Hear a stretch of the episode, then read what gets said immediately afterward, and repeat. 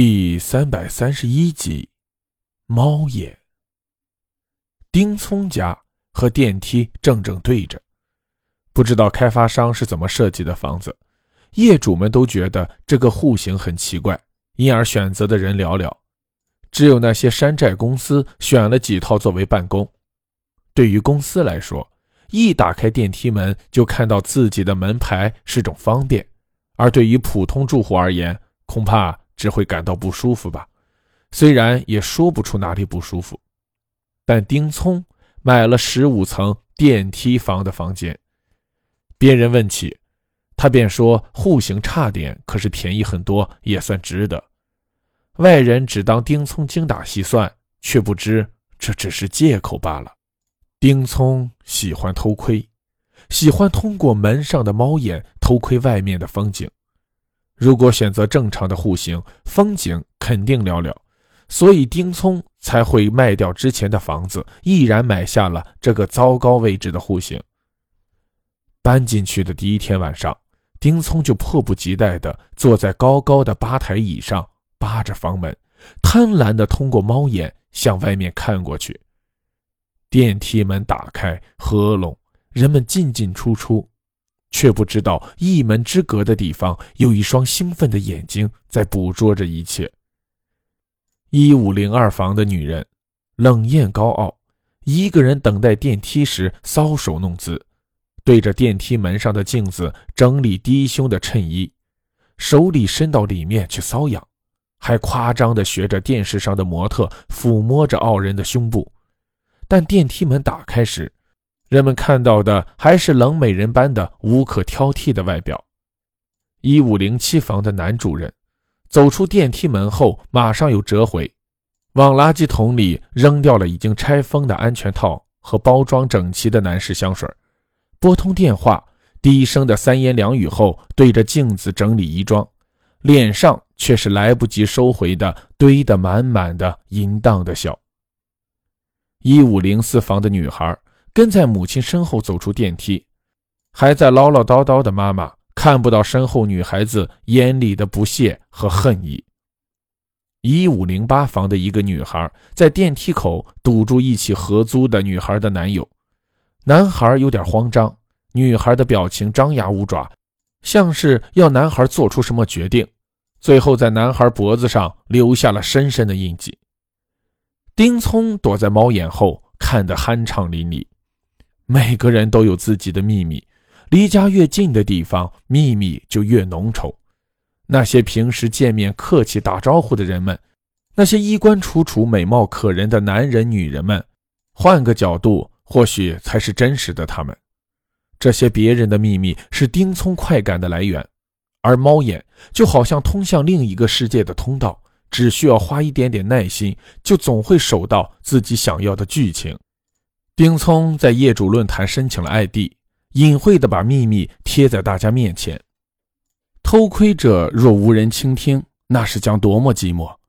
想象着那些当事人们或者更多人们在看到这些帖子后对号入座，然后深深藏起心里的恐惧和猜测，那种感觉让丁聪满足极了。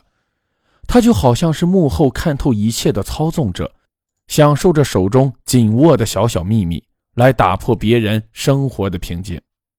如果不是发生那件事，丁聪也许还会乐此不疲地继续偷窥，也许还会变本加厉地想出更难以想象的招。那天，丁聪还是早早回家，开始每天的娱乐。可能是论坛里那些帖子让人有点神经紧绷，今天并没有被丁聪看到什么有趣的节目，可以说。已经很久，丁聪都没有看到过有趣的节目了。耳朵捕捉每次电梯打开门前时的提示音，捕捉一门之外隐约的脚步声，然后急切的窥视，失望的离开。不知不觉到了晚上十点三十五，又差不多到了睡觉的时候。安安在心里骂了一声：“该死！”看来今天又没有什么好料。丁聪准备再坚持十分钟就收工了。从猫眼里看过去，电梯间的红色指示灯一层层的闪烁。九、十、十一，叮咚，十四层过后，提示音响起，丁聪心里暗喜，十五楼要停。果然，电梯门在猫眼外缓缓打开，白的有些刺眼的灯光笼罩着电梯箱，照在电梯里的红色地毯上，地毯上却空无一人。丁聪有点费解，因为打算收工，所以自己是看着电梯从一楼上升到十五楼。中间没有停过，怎么会没有人呢？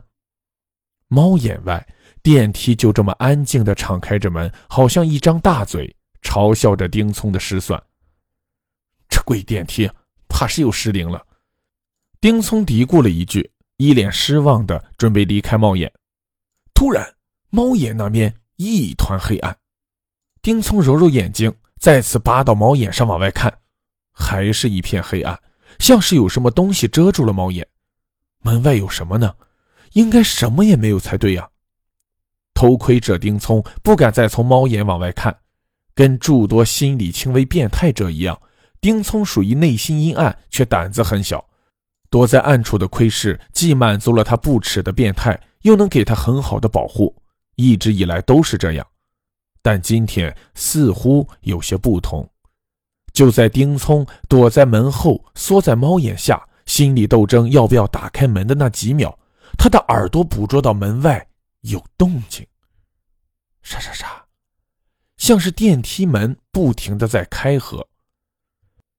一五零一的门轻轻打开，丁聪故作镇定的咳嗽了一声，然后探出身子。对面的电梯门依然停在十五楼，中了邪似的关门。开门，关门，开门，好像有什么人站在电梯口，阻止电梯门的正常关闭。但在丁聪眼里，这层楼只有他一个活物和眼前那个失常的电梯。就在丁聪犹豫着要不要去看看电梯出了什么问题，消防楼梯传来一串脚步和细碎的人声。丁聪想闪回房间。一扭头，却和刚刚步行上楼的一五零八房的一对小情侣打了个照面。男生满脸通红，气喘吁吁，看到丁聪，又看着开开合合的电梯，继而一脸愤怒：“你这人是不是他妈欠揍？整个电梯就像你家的，停在这里十几分钟都不动弹一下，让老子硬是从一楼爬了上来。”说完，男生做事想要上来打丁聪，但被身后跟上来的女子紧紧拉住。丁聪忙分辨说：“呃，不不不，不是我，不是我，我我出来的时候电梯又这样了，不知道是害怕还是着急。”丁聪的话结结巴巴的。男生见丁聪这么说，也没有再纠缠，在电梯门口扒了半天，从电梯门缝的轨道里捡出一个小玩意儿。靠，谁这么缺德，塞这么个东西在门里？怪不得门关不上。说完。冲着丁聪扬了扬手里捏住的那个类似圆柱体透明的小东西，丁聪看得很清楚，那是一颗猫眼。愣愣地站在电梯间，丁聪耳边还响着那对小情侣的对话：“哎呀，我还以为是什么神神鬼鬼的灵异事件，原来是颗猫眼。你那脑子想什么都能想到灵异事件去，这也不怪人家嘛。隔壁一五零七号那家女主人不是？”自杀，正正躺在医院抢救呢，说不定是她心有不甘回来了呢。好好的，干嘛想不通自杀呀？我也不清楚，好像是在什么论坛上看到有人说她老公在外面找女人吧。哎，丁聪看着已经拿走了猫眼，但是门还开着的电梯，吓得瘫软在地上。